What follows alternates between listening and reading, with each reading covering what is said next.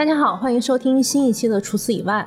呃，今天请到的一位朋友是我在北京比较喜欢的一家餐厅，就是差不多这么说吧。如果外地朋友来北京问我推荐什么餐厅，我一般就会推荐这一家，然后让我再推荐一家，我可能就有点难推荐出来了。哇塞，这么荣幸吗？就是不是说它好到无与伦比，而是说它很有特点且很好吃。啊就是它比较代表北京的一些那种风格吧。啊对，然后呃，这家餐厅的名字叫做现在叫做壮壮酒馆，以前叫壮壮烤羊肉。今天就请他来聊一些这些关于餐厅和食材，包括菜式的一些选择，因为我们本身平时也聊过一些相关的内容，再加上我自己也去壮壮吃的次数还挺多的，而且我觉得他本人是一个对食材还挺有追求和研究的人。嗯，所以今天这一期是是这样子的一个想法。你要先自我介绍一下吗？呃，行，啊，我叫贾玉坤，大家都叫我壮壮。就是壮壮，就是你自己的小名儿。对对对，这个餐厅到目前是开了两年半，呃，跟当初设想的样子跟体验完全不一样，差很远吗？差很远。当时我就是想做一个烤羊肉，嗯，就是像那个日式烧肉那样的专门店，只不过是把那个体验变成羊。嗯，就是拆解不同的部位。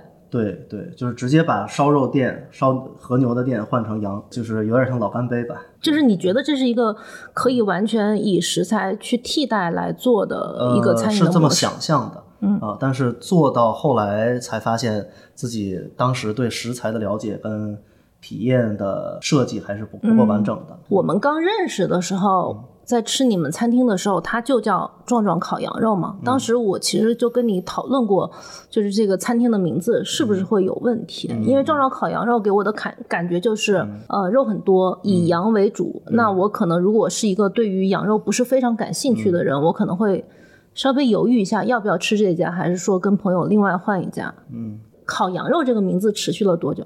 持续了一年，对，因为我当时做这个是因为我自己是内蒙人，嗯从小吃羊肉长大的，然后一直吃的比较粗犷，是是体会过品质非常高的羊肉带来的那种愉悦感。嗯啊、然后包括去这种呃烧肉形式做羊肉的，是我在北海道吃到的，哦，成吉思汗烤羊肉成吉思。汗烤肉，对，当时一下就被触动了啊！我觉得体验太好了。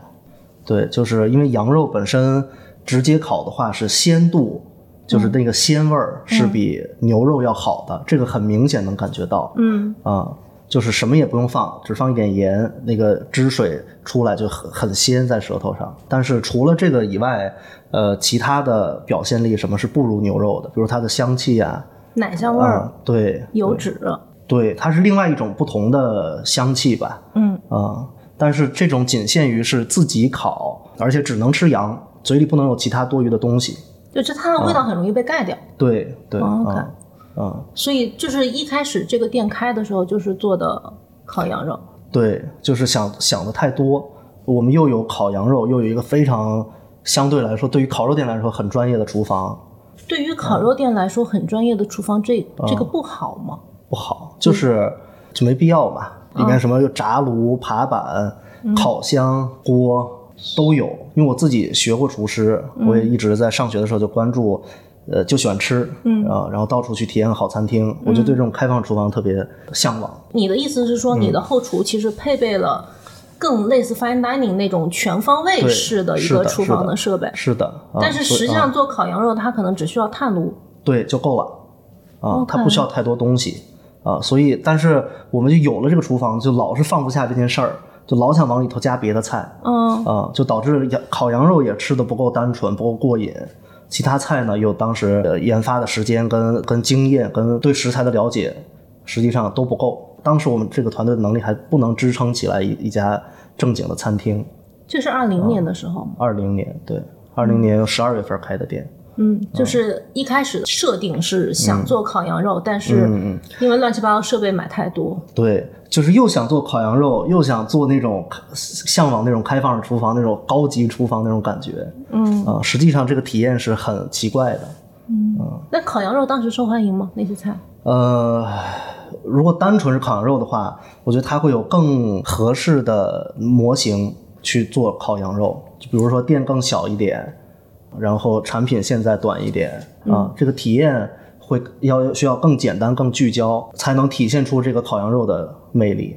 嗯，你小时候你是说你是吃羊肉长大的吗？就小时候吃的羊肉跟可能我位于北京或者位于更南方，我接触到的羊肉有什么区别？或者说哪种羊肉它更适合拿来商用？它适合开这些餐厅？哪些羊肉适合烤？哪些适合煮之类的区别？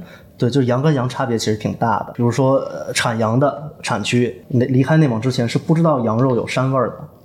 嗯啊。对，但是反过来说呢，就是内蒙人当时吃海鲜也比较少，普遍觉得海鲜太腥了，嗯啊，实际上就是物流不发达嘛，啊，好的东西都到不了那个相互，相互都体验不到。所以就是说，内蒙本地的羊它是很鲜嫩且不膻的，这个是因为它的地理位置，还是品种，还是饲养方式的区别？呃，都有，就是影响农牧产品的几个最关键的，就是首先它的基因，就是它的品种。嗯啊，然后就是它的种养方式，就它是怎么种的，或者说换到动物它是怎么养的。嗯，最后一个，它是在什么环境里头，哪个什么样的风土底下生长的。其实全国各地都有产羊，嗯，但是为什么内蒙跟新疆羊有名儿呢？因为产量大，嗯啊，但实际上产量大，它也有分不同的小产区，其实也讲风土啊，就是同样一个产区里的同一种品种的羊，它在山上跟山下的味道都不一样。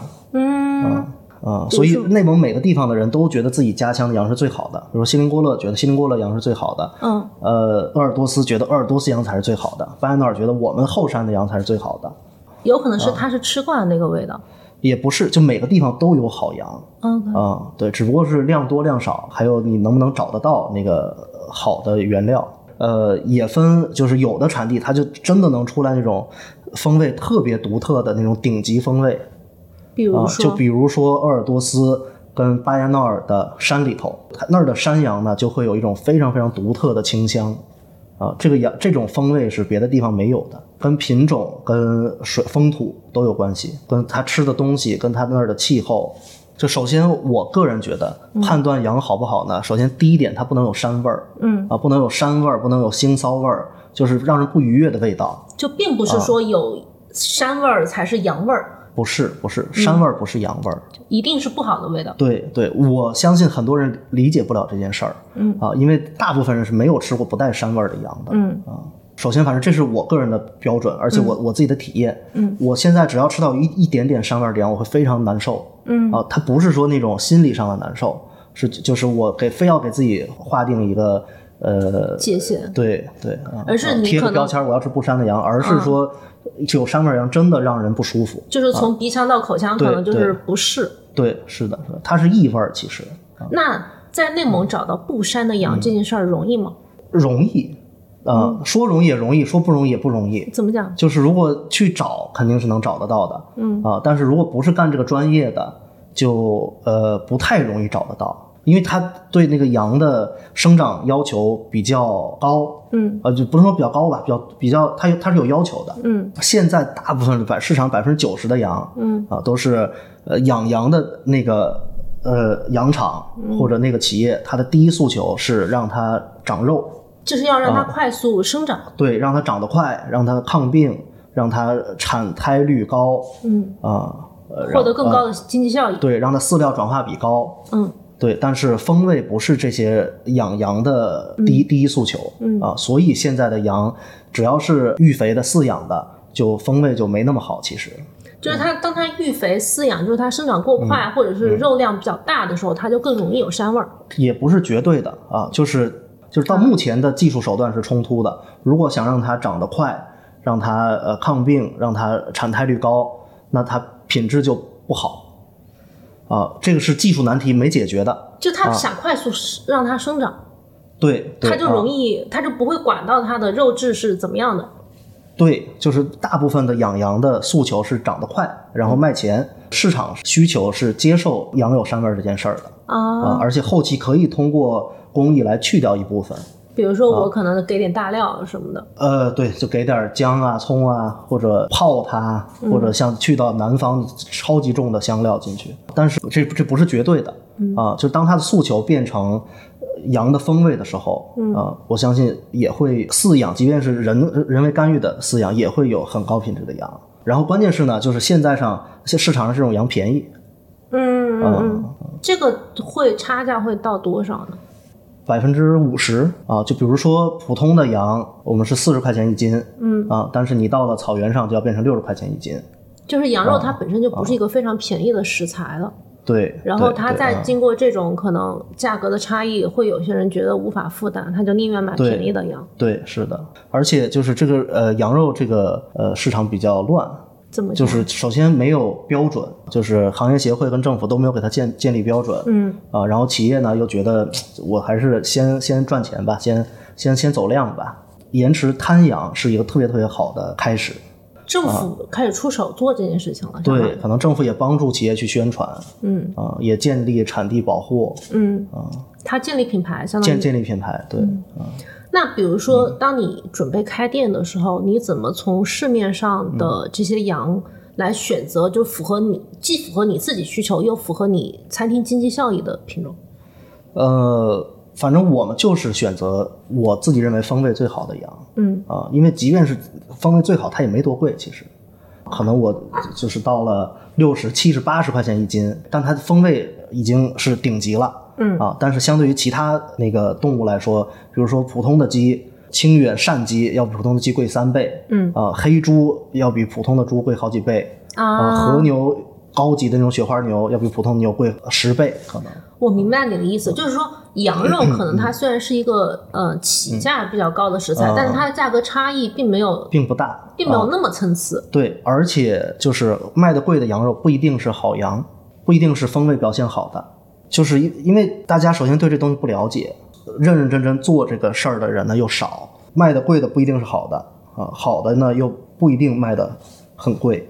我理解一下你这句话，你的意思就是说，首先市面上专门做羊肉的这个食材的，除了这种涮肉店之外，可能它不是特别多，嗯，可能就是餐厅里面有一两道菜，但它的价格的定义并不完全是因为食材本身的价格而来，对，就是可能说我一个很高级的餐厅，我羊肉定这个价，但是它可能跟跟羊肉本身的品质和风味没有太大关系，不还是肯定还是有关系，嗯啊，但是它不是一个正比。对对，它不是个正比，对，所以你就觉得说，你如果能够选到比较好的羊肉，在你的餐厅用比较好的方式去呈现，你能给它一个更恰当的一个价格的形呃，以前是这么想的。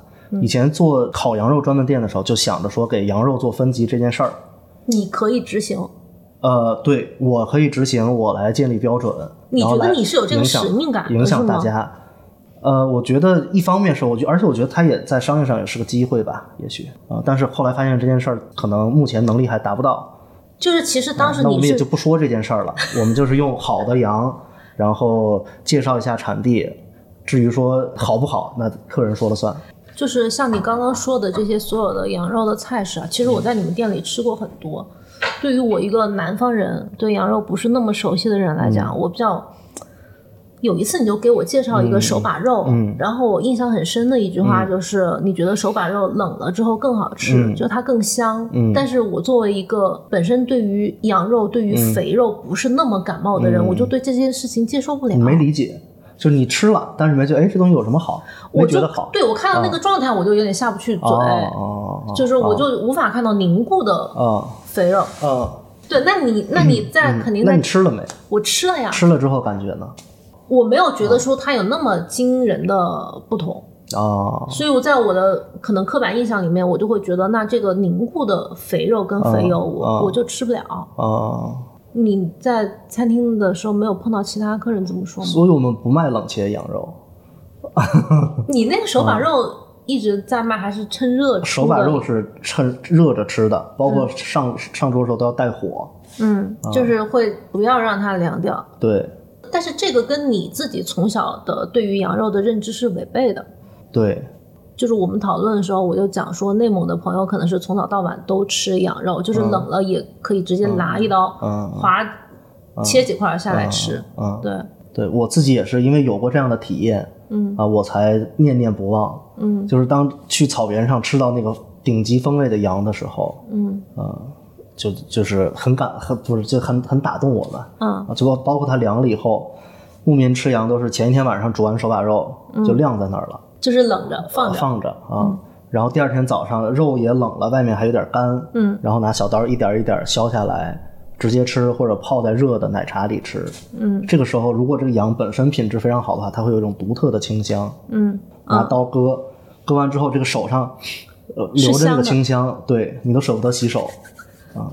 但这种体验它太太个性了，你不可能让客人说跟我在这样的吃法吃拥有同样的体验。我就觉得这种操作跟这嗯种教育是很难在餐厅，尤其是 bistro 的餐厅里面去告告知给客人的。对对，而且也不方便，没有人会到那儿说我要一块冷肉，我用小刀一点一点刮着吃对，啊。所以这种是只能妥协是吗？市场？呃，对对，有机会再把这个呈现出来吧。就是之后可能我们就剩两块肉每天，剩两块哦最好的部位，比如说脖子，脖子是有肥有瘦有筋，嗯，啊、而且肥瘦相间的部位，对对啊、就把这种部位给客人试试。冷着吃，让他或者我们给他切下来也行啊，每天就两三份儿。嗯，限量。对，比如现在店里还有嗯一趴是熟成的羊肉，这一部分是怎么个想法呢？就当时不是牛排都做熟成吧，嗯。啊，大家觉得熟成嗯挺高级的，挺有价值的，嗯。我们想试试。嗯，结果？结果就发现熟成这件事儿对羊肉风味的提升、表现的提升帮助不大。为什么？因为牛肉熟成本质上是因为这块牛肉它风味没那么好，嗯。它肌肉纤维太粗了，嗯它才需要通过熟成来让肌肉里面的蛋白酶去分解它的肌肉纤维，嗯，让它然后让它。变得柔软一点，然后让这个分解完蛋白质会有各种氨基酸，让它的风味更好一点。熟成过程中会脱一部分水，风味更浓缩一点。那羊肉听起来不是也可以？因为羊肉，本身那个纤维，比如说我用羔羊，嗯就挺细的，它本身就挺嫩的，嗯，啊、就不存在软化那一部分对对，因而且羊肉本身就很鲜啊、啊。这个是呃真的，就是 你拿一块牛的瘦肉，挺明显的，你就是就是牛腿肉吧，然后我再拿一块羊腿肉，你就用最差的那种羊羊腿肉削下来，同样在玻璃煎，你明显能感觉到那个羊肉的鲜味儿更足。就是它已经不太需要经过浓缩了。对而而且那个羊的脂肪它氧化了之后它更膻，哦对对对，哦，这样我理解了。嗯，因为我记得以前就是刚刚去店里的时候，他那个大冷柜里面不是挂了好多那种熟成的嗯羊肉嘛？嗯我当时想，这可能是壮壮的一个招牌的做法。现在那些都 都取消了吗？都没做。嗯我们当时也是想着把它当招牌做法，嗯把熟成这件事儿当做这家这家店的特点来打造的，但是现在就是你刚刚说的所有的原因，它就已经它完全，就它就没必要熟成吧，嗯所以羊肉是要新鲜的更好。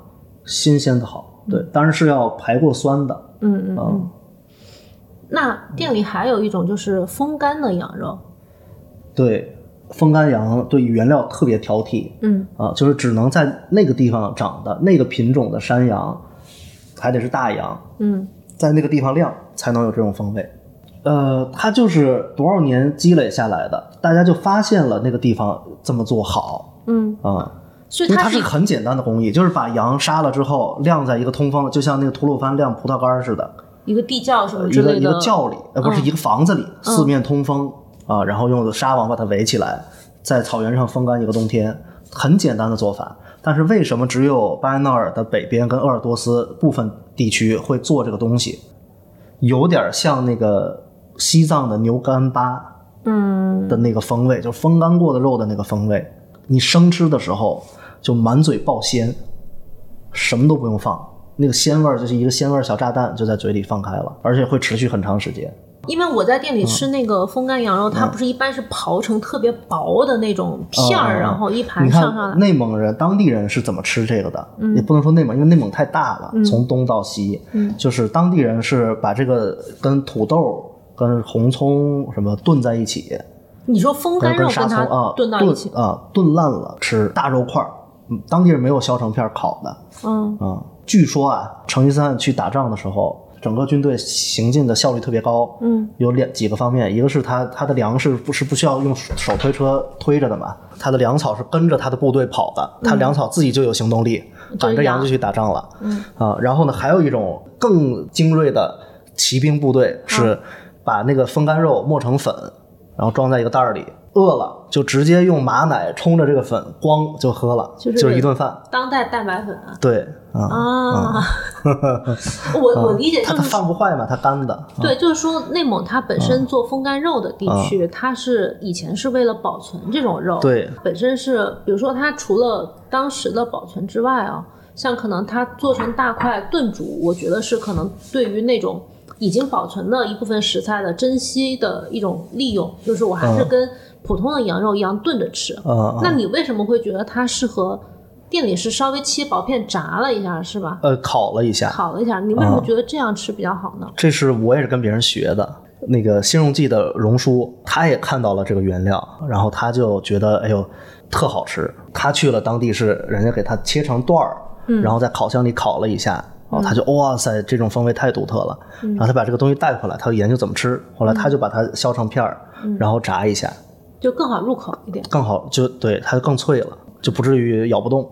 所以这个是从开店到现在就是延续时间比较长的一个。一一个菜，对，我们刚刚有聊到说烤串儿啊，嗯还有那个炖煮的手把羊，嗯然后还有熟成现在已经被砍掉的这一部分的做法，还有这个风干的，就店里还有其他的做法的羊。羊的做法，对，做成烧麦，做馅儿。做成羊肉汤、面片汤。嗯，这种也是就是嗯内蒙比较常见的一些做法。然后对，呃我们以前是老想创新，就觉得哎，我把这个羊肉做成香肠，然后我要烤一下，然后不行吗？呃，可能没方法不对吧？可能反正做完了呢，就觉得吃不住，然后也没那么惊艳。但是你看这个羊肉臊子汤，就是在当地人家流传了这么多年，沉淀下来，然后被市场筛选出来的产品，就特别能吃得住。就是想象力也不够，能力也不够，那我们就踏踏实实的说老乡怎么做的我们就怎么做，只不过我们就变成了用更好的工艺，更用更精细的原更精细了。所以你的意思就是说，羊肉它其实就是很适合很传统的做法。没这个意思啊，只是我们目前能力还不够。你你的能力范围内，你觉得它传统的做法好像是更能够达到你想呈现出来的效果，对啊，但是就把它精细化，比如选更好的部位，选更好的原料。对对啊，嗯那这么听起来，其实你店里的这几个菜，它是是很容易被复制的，是吗？是呀，本身餐饮就没什么太多壁垒，其实，嗯，这么传统几千年的一个行业，嗯嗯，就只要用心都能做得好，哪怕你觉得货源也是可以很容易被抢到的。可以的。它又不像那个什么稀土要限制出口啥的，嗯不像芯片，你就是打死我也造不出来。嗯，就是我反正我多花钱我就能买着。对对，只要足够用心，去到原产地一看，哦，就知道怎么回事儿。那你觉得你的优势是啥？就是足够用心，就算优势吧。我跟你的看法不太一样哎，就是首先我觉得能够专门做某一个品类啊，对于羊肉或者对哪怕不是羊肉是海鲜或者其他的食材有专门的理解的，其实并不是特别多。就你刚刚跟我形容很多羊肉的风味，我觉得形容的不能说是很确切，就你也没有说这个独特的风味它独特的地方到底在哪或者说 A 跟 B 到底有什么具体的区别。但是我觉得好像已经形成了一种你的直觉，就是你知道你手上拿了一种羊肉，你就知道它应该怎么做。嗯，对对，可能会就是经验会多一点。这其实是从壮壮烤羊肉那个阶段，就是这个哦餐厅名字的阶段，就一直是在考虑的关于羊肉的做法。嗯，对，所以我自己都有点晕。嗯，所以我们现在就是改名了嘛，叫壮壮酒馆。嗯，就觉得自己做不动了。就是觉得说单独搞羊肉专门搞店羊肉这。个店，反正不能是现在这个店的模型。嗯那我们就得给现在这个店找条出路。嗯然后就当时刚好北京有好多小酒馆，，bistro 我们就变成了 bistro。嗯就是做 bistro 不是你的本意。不是完全那现在结果好吗？结果目前看是好的，对，这样我们也在一点一点的把羊肉的痕迹再往往往往下降。对，其实具体这个 bistro 应该是什么方向的，它的那个定位吧，应该是什么，我也没想清楚。现在，啊，反正先做着看吧，不想给它一个特别特别准确的定义，也不是不想想，但是没找到。现在，因为我自己大概可能每三个月左右吃一次啊，我的感觉就是 羊肉在菜单里面的比例越来越低，包括甚至其他的肉的比例也不是特别高了。现在嗯，有些海鲜啊或者蔬菜的比例会比以前高很多，有些鱼类的以前是没有的嘛。对，以前卖过一阵儿，但是没人点，因为那时候还叫壮壮烤羊肉啊，啊，或者变成酒馆了也卖了一阵儿，但是那个时候那个羊肉的惯性还在。但现在就慢慢会有人愿意接受这些菜。对，餐厅给自己找一个定义，是为了跟顾客沟通嘛？啊，就是我为了我用更低的成本告诉你我是干嘛的。所以就是啊壮壮烤羊肉的时候，这句话是很容易被阐述出来的。我是专门做羊肉的，对但改成壮壮酒馆之后，反而不太容易说明白不。太容易说明白了。对，所以那么他既然他的目的既然是跟消费者做沟通的嗯啊，那他就不是餐厅这件事儿的本质嘛。餐厅这件事儿的本质，大家就是来吃顿饭，嗯然后吃好，吃开心，就是说什么对餐饮消费来说没那么重要，就是你来体验吧啊。至于你是被什么东西吸引来的，呃，都行。但如果说我们能找到一个更好的跟顾客沟通的一个点，能效率更高，那就效率更高一点，就能影响更多人。你现在就也不太会说是特别擅长做羊或者擅长做西北菜的一个 bistro。还是在说，但是说的我自己特别的不坚定。啊，就是我们的呃公关公司啊一直在鼓励我说你要做西北小酒馆。是啊，啊我跟别人介绍也是说，因为这个可能是北京独有的，嗯它西北食材比较多，然后嗯、对于西北的这些东但是西应用，我做西北小酒馆，现在最大的我不情愿的点在于，我实在是找不到更多西北的好东西了。哦，我明白了。就是我们以前也交流过这一点嘛，就西北的食材，你要说土豆、沙葱，对，即便我找到了，啊它也议价能力特低。嗯、就客单价上不去，对，就大家觉得土豆、沙葱能卖多少能卖多少钱？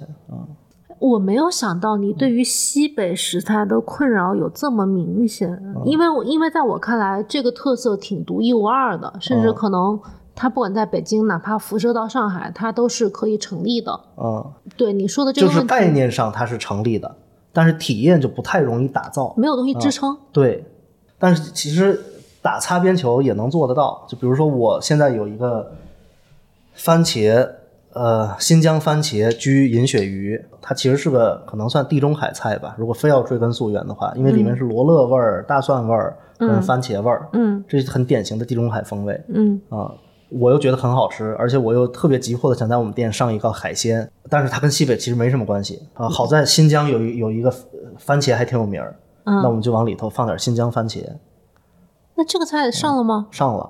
所以你觉得它是成立的吗？呃，你说什么成不成立？就比如说卖的好吗？或者说你觉得它跟现在我觉得，它是好吃的，你觉得它是好吃的？那客人点的多吗？嗯，没那么多，为什么不点？不知道他可能他也觉得挺挺奇怪的。有推荐过这个菜吗推？荐，我们最这两天刚开始发力推荐这个菜，但是就是客人还是点原来传统的羊肉那些。因为它那个菜高客单嘛。因为我们现在的情况就是，店内只有五十五个座位啊，如果每天坐满一轮儿甚至两轮儿都是平的，不赚钱。你如果做午餐，它容易扯平这个客单价吗？就如果能够扯平成本吗？没人来吃做午餐。哦、就是跟我们 这个地理位置有关系，跟我们这个品牌的给人的感觉有关系，跟环境有关系。你叫酒馆，确实大家不会有中午来，对对对，所以你现在晚餐翻两翻翻一轮，还只能保本啊。就翻一轮可能好点吧，但是一轮肯定是不挣钱的。所以你就现在就想我，就在想，我现在还有个外摆，好在外摆还能再做个二十个人，我冬天咋办？所以就想提高客单价。对，现在盈利了吗？刚开始盈利，两年半了，两年半算快吗？在餐饮里面，太慢了吧？我觉得他可能在 fine dining、fine dining 里面算正常，但是在、哦，比如说像小酒馆儿，或者是嗯，对，主要是我们之前太差了，表现，差到啥程度？去年是最差的一年。但是去年有疫情影响，对，但是疫情的时候也有开的好的店，人家我们也是小酒馆，人家也是小酒馆，但是人家就每天就能卖五六万，五六万我们只能卖五六千。五六万在北京是啥水平？就是因为有很多听众他可能对于餐饮不是很了解，哦每天五六万是啥水平？它平效是多少？比如小酒馆，嗯，一般就一两百平吧，嗯，这就算顶尖水平。每天五六万，一个月就是一百将近两百万，一百五到一百八，将近两百万，嗯可能刨去成本，它确实能挣不少钱。对他可能几个月就回本了。那每天五六千是什么水平？亏亏多少？亏几个月会倒？呃，现金流我们亏了有，就是二二年时候现金流就开始亏了，每个月我得往公司账户里打个三五万。二零年跟二一年是勉强可以维持平衡，是是吗？然后二二年就开始亏，对那今年开始刚刚开始盈利，对，这个盈利你觉得跟啥？就比如说跟疫情结束或者跟你的菜单有变化有关系吗？都有关系。嗯嗯跟疫情结束当然关系最大，嗯还有这但是跟不对，跟我们自己的关系最大，就是我们自己对体验的调整，你的体验是指的服务方面的体验吗？就是全方面吧，对菜品的体验，对服务的体验，嗯。嗯，对概念的，还是坚持了西北小酒馆这个概念嗯。啊，坚持了一年多嗯。啊，虽然我们没有那么呃坚定的去干这件事儿，嗯。但还是在做，嗯。啊，就还是传播效率，它可能还还是能容易记得住吧，容易记得住庄上酒馆是干嘛的。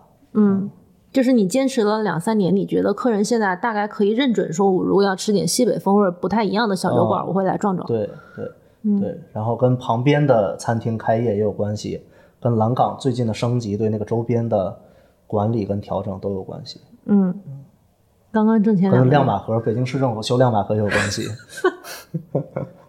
除了羊之外，其他的食材有什么你目前选的比较满意的，然后客人也觉得比较喜欢的食材吗？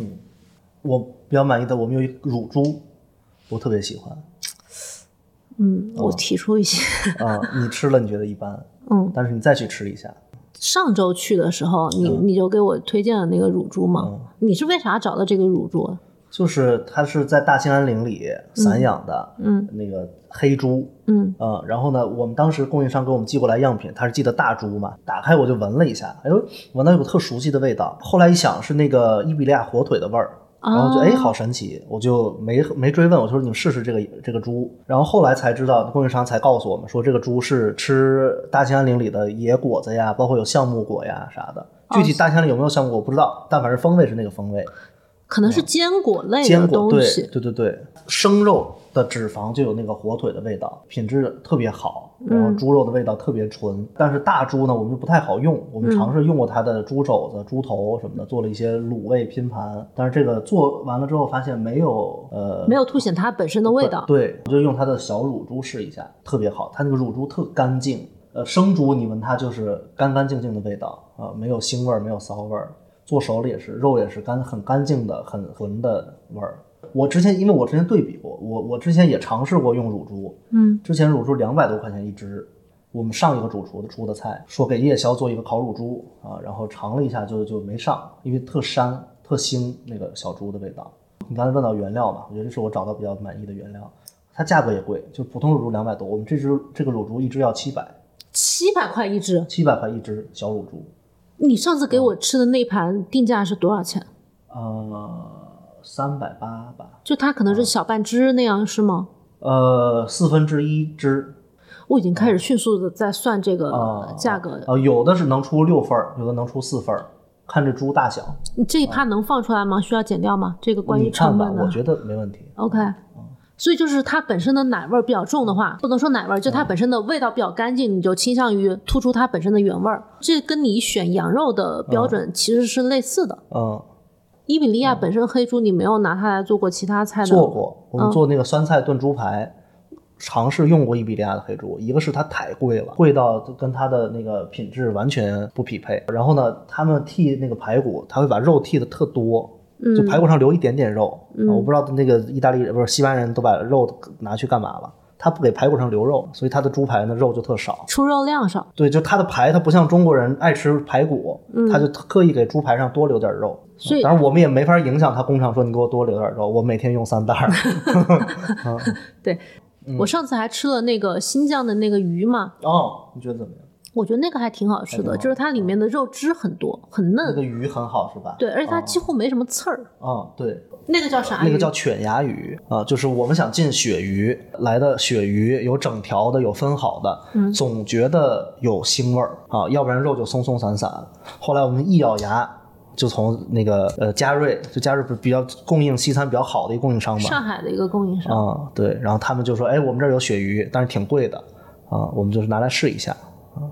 但是他说他这个鳕鱼叫犬牙鱼，叫 tooth fish，它不叫 cod，我也不知道怎么分类的啊，反正人家也说这个也也也就是鳕鱼，但比普通鳕鱼贵，但是品质真的好。你拿出来，从袋儿里拿出来，它是冷冻的嘛，它是澳大利亚产的，但我估计就是我查了一下，犬牙鱼大概是南极那边有，可能澳大利亚开船到南极捕的吧，我猜。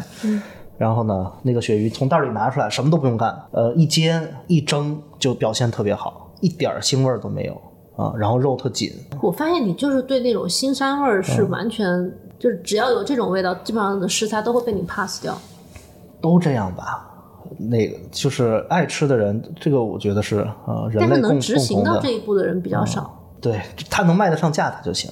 啊。对，啊，比如高级餐厅，人家就我就卖这么贵啊。嗯，但我现在的苦恼就是，我们比如说我一定要做西北小酒馆儿，那别人对我们的预期就是你不能卖太贵。嗯，这是对 bistro 的预期。哎，一个一个，这是一个地方软实力的体现吧。就比如说大大家向往你这儿的文化，向往你这儿的生活方式，就会天然的给你愿意付一个高溢价。但比如说但是西北啊不是一个令人向往的地方，对吧？对，它或者它是另外一种向往，他不觉得你先进。嗯啊，就像艺术品一样，你说欧洲的艺术品，嗯日本的艺术品可以卖很高的价格，但你说好了，这个是蒙古的艺术品，它就再卖你也卖不成那个顶级艺术品的啊。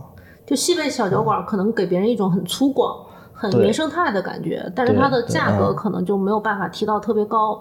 对，但就是呃显得没那么值钱。老有人说分量又小又贵，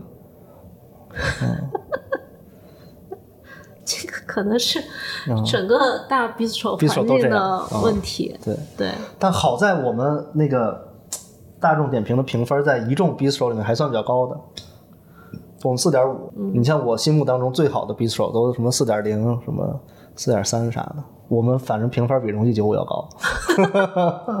嗯对，关键是大众点评的人还让我们说你一定要做套餐，你这一段要啊剪掉吗？呃，别剪，就是这是我的困惑。我我如果真的能被他们听到，解决一下，因为这是他的商业模式。他让你啊做哪种套餐？呃，就是你要上放到大众点评套餐上，哦，就是啊，你要通通过我大众点评的这个入口预约你店去去点。点套餐，因为它这样能增加大众点评使用率，然后能它能抽成，嗯，等等。说你要给我上代金券，就比他的意思就是说，你要组一个菜单儿，有可能三三四种，然后他在大众点评上就买那个套餐，对对，他要通过大众点评来更多的这种呃走那个啊他那儿付款，其实就是对对对对，但是做套餐这件事儿跟我们餐厅本身的体验是违背的。违背的啊、那就很矛盾。那我其实我很想讨好大众点评，但是我就不能牺牲了我顾客的体验。但我要不讨好呢，那他就不给我曝光量，他就不给我涨薪儿。比如说，你把店里几个高利润率、高客单价的组一个套餐，不行吗？嗯，你你把你最想推的几个菜组一个套餐，你觉得这样不 OK 吗？也 OK。那为啥不行呢？嗯，双赢了。对，就我们现在想象的，我来我们店的客人，嗯还是轻松一点啊、然后你想点哪个点哪个，包括酒单也没有酒也没有酒单，你就进酒窖去挑，看看你喜欢跟哪个有跟哪个菜有缘，你今天想吃哪个。而且我是这样想的，如果设置了套餐呢，它就呃会影响它体验的这个丰富度啊。本身这三三个菜都挺好吃的，嗯，啊，你点这个也行，点那个也行。你希望是通过服务员跟他介绍，然后他来决定说到底选哪个。对对对对，而且有的人吃的多，有人吃的少。但如果设置套餐，好像就就只能这三个东西配。这就没那么有意思了嘛我倒没有那么强的。啊，你觉得没没必要哈？因为我觉得套餐是这样的，就是你可以给客人搭配出一个，尤其是第一次来店的客人啊，嗯你搭配出一个你觉得更需要主推的，更凸显你的优势，然后你又能够有一个比较高的盈利的菜式的一个套餐。嗯，因为我理解说点 套那就餐的，大家吃的都一样，你不喜欢这样，挺没意思的吧？就每桌他应该，哎，他每次来都有不同的体验。因为我是觉得大家点菜能力是不一样的。嗯就是可能说我如果去的多，嗯或者说我对这些菜有一个呃基础的想想象，嗯我会愿意自己点。但我如果比如说特别忙，我对这些食材我确实不了解，尤其是一个很陌生的菜系，会，那我要考虑一下，啊，嗯是不是要上套餐？他可能一来就是他希望通过你的介绍。知道说哪个跟哪个搭配好，嗯你的介绍其实相当于就是呈现出来的套餐，啊啊，不是每个人都对食物有那么有那么长的时间的研究。嗯因为因为我觉得，比如说我们俩平时讨论一些菜，可能是基于说我们都会做饭，我们都吃过一些餐厅，我们有大概的这种判断的。但是你不能要求客人也对此做功课。呃，当然不能要求啊、但是我们愿意吸引这样的人来，对他这样他才能哦理解这个菜好在哪儿了。对你说的也是对的，就是开餐厅这事儿怎么着都对，那是是是，啊各有各的做法。啊对对对，比如到底做不做套餐，可能做套餐也是个很好的出路也不一定。嗯、对，反正最终是体验完整、好吃，嗯就行。嗯你们那个酒现在卖的多吗？呃，酒水销售大概能占百分之三十，这些在在餐厅里算多的，嗯但在酒馆里算少的，所以也挺尴尬的。就是我们现在呢，那个见到酒馆的人，人家都觉得你破餐厅，你没有我们新潮、嗯啊。然后跟自做餐厅的人，人家一看你这破酒馆儿，都是一些花花花里胡哨的花活儿嗯你刚刚说的这些数字，我需要马赛克掉吗？哪些数字？就是这种毛利率啊，或者是不需要吧？这这没事儿，羊肉挣钱吗？嗯羊肉挣钱。呃，它为啥会相对比较挣钱？就是它定价会更有余地。呃，对，就本身我们的渠道就比较好，从牧民手里直接拿货，基本这么个状态啊。啊、所以就像我们拿到那个山羊，在北京基本上是买不到的，因为在当地人家当地人就消耗完了啊。我买来自己家吃，买来送领导，当地市场上你都买不到那个品质的山羊。嗯我可能有一部分就是绕不过去的问题啊。嗯你有这种货源，是因为就是家里餐饮业的关系吗？对，那是那一定是，嗯在介绍壮壮餐厅的时候，会提到说你爸爸是西贝的创始人，嗯，但是我看你好像对这个东西不是那么愿意提。他是我做的没他好，我肯定不愿意提。我哪天做的比他好，我肯定无所谓了。他是给你除了提供货源之外，他有投资你餐厅是吗？对呀、他是我们投资人，我老板，他对你这个成绩满意吗？呃，不太满意。我发现你俩的路数不太一样，因为西贝现在走一些预制菜或者是什么中国汉堡啊、这种路线，反而你是在做这种小酒馆 bistro，甚至有点偏 fine dining 的 bis- bistro。嗯，就对于这个定位，你们有沟通过吗？投资人他？只说这个不是他自己的战略方向啊，啊。但你做啥他随意。对，嗯，我觉得这点还是挺挺鼓励我的，就是觉得他对我最大的信任就是不干预，对我最最大的那个支持就是不管。我以前有一个亦师亦友的一个家教，可能几年前吧，他问我一个问题，我说他说问我说你怎么看待呃王思聪？嗯，我说哎呀，我觉得他按照他的背景，他应该做的更好才对了。哦啊，，那会儿我还比较小嘛，我也没创业自己。对，可能我比较理解吧，就是可能人家不做餐饮的人觉得你背后是个呃开餐厅的，你应该比别人做的更好，是个很啊成功的是个是个是个应该应该是这样的。嗯，就即便是你成功了，那也是应该的。嗯你现在觉嗯得现在那个菜单的搭配是自己觉得还 OK 的吗？在比如说在价格上，在不同风味和不同食材的搭配上，还还有空间，就还不够好。比如，就像你说的，蔬菜是不是有点少？呃，我对我菜单最终的期待的状态就是，任何一道拎出来的菜，嗯，吃完都让人惊艳。你这个哦也太难了。对呀，那才值得一做呀。不是，但是就算是交响乐，它也有稍微平和的时候，它不是所有都是华彩的乐章。对，就是经验，它平和也有经验的，华彩也是经验因为如果让你定义一下这个餐厅是啥，你会怎么定义呢？我可能会站在我自己的角度，我站着说话不腰疼，嗯，我可能会咬死了，这就一定是一个西北小酒馆，嗯嗯因为这是独一无二的，嗯，而且就是你的本身的人设是强加分的，嗯，你说像西贝的公子做这个菜，对，他所以就是很我现在也不否认我们是西北小酒馆，嗯。但是我自己我不想因为这个而限制我们自己对菜的研发嗯等等。当然反过来说，它也是对我们行为的规范，就是我们就照着这个方向发展，别跑偏，这也是定义了这件事儿的好处。嗯，但我目前还是因为我想跑偏，我我都跑不了偏，现在啊，我想有更多创意，有更多那个新的东西融合到西北的这个概念里。嗯，我想我其实希望我自己更打开一点，嗯。就别限制自己研发菜的。但比如你去，你说西北，你也可以在新疆啊、甘肃这些地方找很多灵感啊。对的，是的，就它嗯不局限内蒙吗？是的，是的，大概三个月前吧，就是去了趟银川，嗯然后去了趟甘肃，嗯 本来还要再去呃陕西，嗯，但是去完甘肃之后，我就不想去陕西了。为啥？我觉得我没吃到好吃的，一点不夸张。就我在银川跟那个兰州，没吃到我能在我们店上的菜。啊、有一个那个甜胚子，嗯。啊，就包括那个兰州那个视觉有冲击的那个转着在明火上烤的那个串儿，嗯。嗯，我吃了好多家，就是名字我就不说了，就是很有名的几家店，嗯，嗯，我觉得他们对这个东西的理解是严重有问题的，什么意思？就是他放了太多调味料进去，还是新疆人烤羊串好吃，用炭的余温烤。不用火燎，因为余温烤那个有时间让油滴下去，然后烟冒上来，有那个烟熏的风味。啊，啊、然后调味简单啊、就是盐、孜然、辣椒，我觉得那是最经典的组合。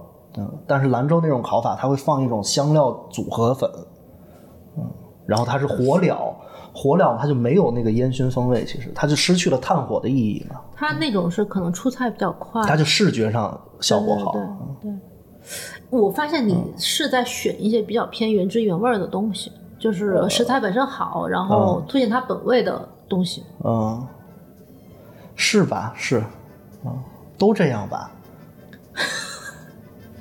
这期就就结束在这里吧，我觉得挺好的，因为你的疑虑就是和纠结，嗯应该很多人是有听出来，嗯嗯不是都这样。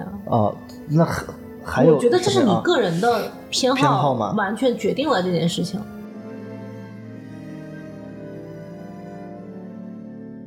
那这期就再聊会儿。我觉得我没说清楚，我觉得挺挺不好意思。你觉得哪个地方没说清楚？就是就像你说，都没太说清楚。